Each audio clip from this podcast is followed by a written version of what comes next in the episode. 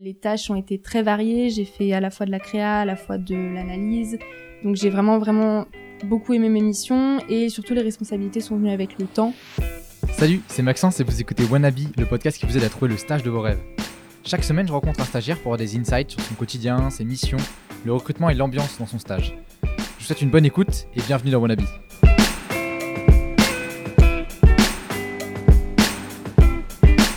Cool, et bah, salut Alice, euh, bienvenue dans Wannabe. Euh, trop content de reprendre le podcast et reprendre avec toi. Euh, premièrement, est-ce que tu pourrais peut-être te présenter et présenter le stage dont tu es venu nous parler? Bah, bonjour à tous, je m'appelle Alice, je suis étudiante en Master 2 à l'ESCP, donc en dernière année. Ouais. Et je suis venue parler du stage que j'ai réalisé euh, donc l'année dernière, de mars à août, aux éditions Marabout, qui est une des nombreuses maisons du groupe Hachette Livre. Ok. Bah, premièrement, est-ce que tu peux nous présenter un peu la team avec qui tu travaillais chez Hachette Oui, alors chez Marabout, j'étais au sein du service marketing et je travaillais avec euh, quatre personnes directement. Donc il y avait le directeur marketing qui était mon responsable de stage. Euh, je travaillais également avec deux chefs de produits qui se répartissaient chacune le catalogue. Donc il y en avait une qui allait travailler plutôt sur le segment cuisine, euh, vie quotidienne et les coffrets. Et l'autre chef de produit qui travaillait plutôt sur la santé, bien-être, psy, enfants, sport et loisirs et la bande dessinée fiction. Donc euh, le catalogue de Marabout est, est très très riche. Ouais. Euh, Il y avait également une assistante marketing qui est community manager et qui gère vraiment beaucoup de demandes transverses, qui gère beaucoup de choses dans le service. Ouais. Et euh, voilà. Et il y avait également le service partenariat qui a été récemment rattaché au service marketing de Marabout. Donc c'était deux personnes supplémentaires, la responsable et une stagiaire. Ok, trop clair. Euh, du coup, toi, tu étais assistante marketing, c'est ça? Ouais. Du coup, c'est quoi le quotidien d'assistante marketing chez Hachette? Écoute, euh, le quotidien, je dirais pas qu'il y ait de routine euh, parce que euh, c'est un service qui est assez central, qui reçoit beaucoup de demandes, qui émanent soit de, du service éditorial, soit des, des acteurs extérieurs. Et Ouais. donc, j'avais vraiment des tâches qui étaient très, très variées. Ouais. Mais je peux te, quand même te donner une répartition assez précise de mon temps de travail. Au global, j'avais à peu près un tiers de mon temps qui était dédié à des analyses chiffrées donc notamment pour le directeur marketing. Euh, je l'aidais à préparer euh, les réunions commerciales, donc je faisais beaucoup d'analyses euh, du chiffre d'affaires. Donc ça, c'était hyper intéressant parce que c'était plein d'études chiffrées, ça m'a permis d'utiliser pas mal Excel, Ouais. faire des études de marché, des analyses en, en- en tout genre. Ouais. Il y avait un tiers de mon temps qui était dédié au chef de produit, donc les deux que je t'ai décrites tout à l'heure. Donc avec elle, je faisais plutôt des suivis des opérations euh, commerciales et promotionnelles. Donc, on s'occupait de, par exemple, briefer des graphistes pour euh, créer des PLV, des publicités sur le lieu de vente, pour aider ensuite donc tous les outils qui vont aider à, à promouvoir les livres euh, dans les grandes enseignes, mais aussi euh, sur Internet. On avait des campagnes publicitaires pour lesquelles il fallait briefer des graphistes. On faisait aussi pas mal de veille concurrentielle pour aider notamment les éditeurs à orienter leur programme au moment où ils vont définir euh, les titres qu'ils vont publier, par exemple, euh, dans un an. Ouais. on les aidait beaucoup à regarder ce qui allait paraître, identifier les tendances, euh, faire beaucoup de présentations pour, leur, euh, pour, leur, euh, pour les aider à, à créer leur programme. Et je dirais qu'il y a un tiers de mon temps qui était dédié au digital. Il y avait pas mal de création de contenu pour les réseaux sociaux, pour les sites vendeurs, pour euh, donc par exemple euh, c'était euh, faire du contrôle qualité pour Amazon, vérifier que tous les titres étaient bien référencés, qu'il Ouais. y avait bien tous les visuels. Je faisais du ciblage d'influenceurs et je répondais à beaucoup de demandes variées. Euh, voilà, il y a aussi, c'est dans l'édition, il y a aussi beaucoup de travaux pratiques, on va dire, on envoie beaucoup de livres à la main, donc ça fait partie du job et c'est assez cool. Ok, trop cool. Euh, donc toi, tu es resté de mars à août. Ouais. Euh, six mois. Euh, Est-ce qu'il y a un moment qui t'a marqué sur ces six mois? Oui, je dirais qu'il y a une mission qu'on m'a confiée. Je dirais que c'était à la moitié de mon stage, peut-être plus vers la fin. Euh, c'est un projet qu'on m'a confié un peu de A à Z. C'est ça qui a été très cool. C'était créer la plaquette de fin d'année du catalogue. En gros, c'est un- une sorte de bon de commande qu'on va préparer pour les libraires et pour les équipes commerciales qui vont aller euh, présenter nos titres euh, aux grandes enseignes et aux, aux vendeurs Ouais. et aux librairies. Et donc, euh, l'idée de ce catalogue, c'était euh, de mettre en valeur euh, un certain nombre de titres qui allaient bien marcher sur la fin d'année. Et donc, on m'a confié un peu tout le, tout le process de, de ce projet-là. Donc, ça a commencé avec monter un mood board pour euh, voir un peu quel esprit on allait Ouais. faire euh, cette année. Euh, briefer la graphiste qui allait travailler. c'est une graphiste indépendante qui a bossé sur le projet. Donc, pour le style de la, de la plaquette.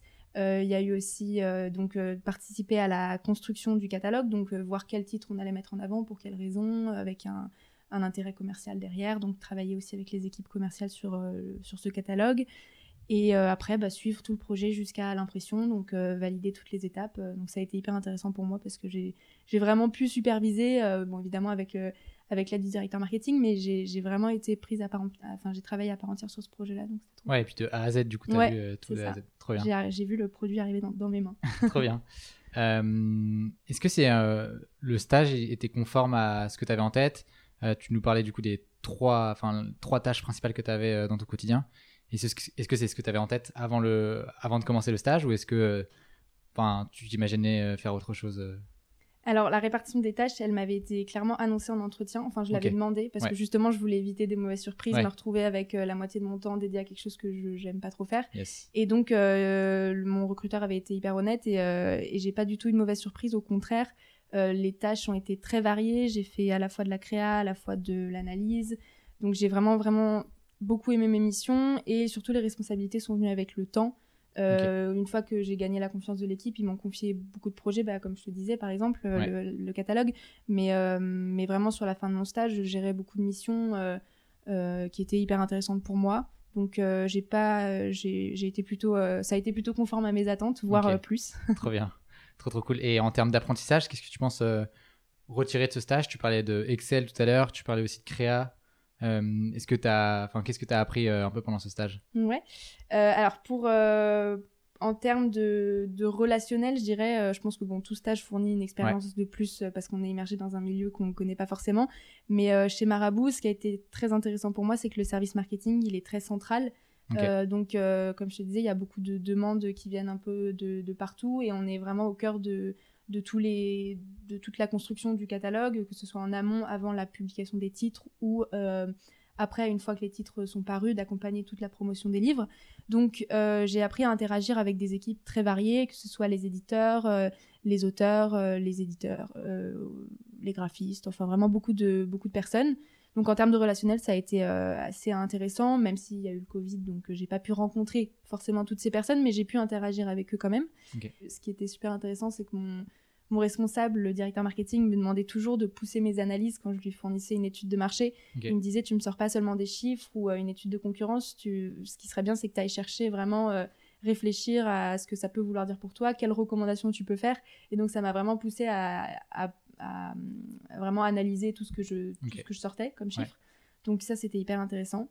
Et puis, euh, puis la créativité, j'ai vraiment réfléchi à beaucoup de différents supports de communication. Donc, donc c'était trop bien. Trop cool, ouais, ça se voit, euh, tu en parles avec beaucoup d'enthousiasme.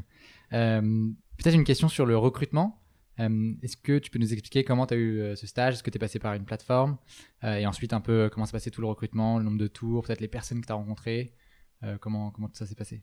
Alors, pour le recrutement, j'ai vu tout simplement une offre sur le site de Hachette qui publie plutôt beaucoup d'offres parce qu'il y a toutes les maisons du groupe. Et donc, elle avait été relayée sur Job Teaser. Donc, je sais plus exactement si c'était sur Hachette ou Job Teaser, mais j'avais fait un tour sur les deux dans tous les cas.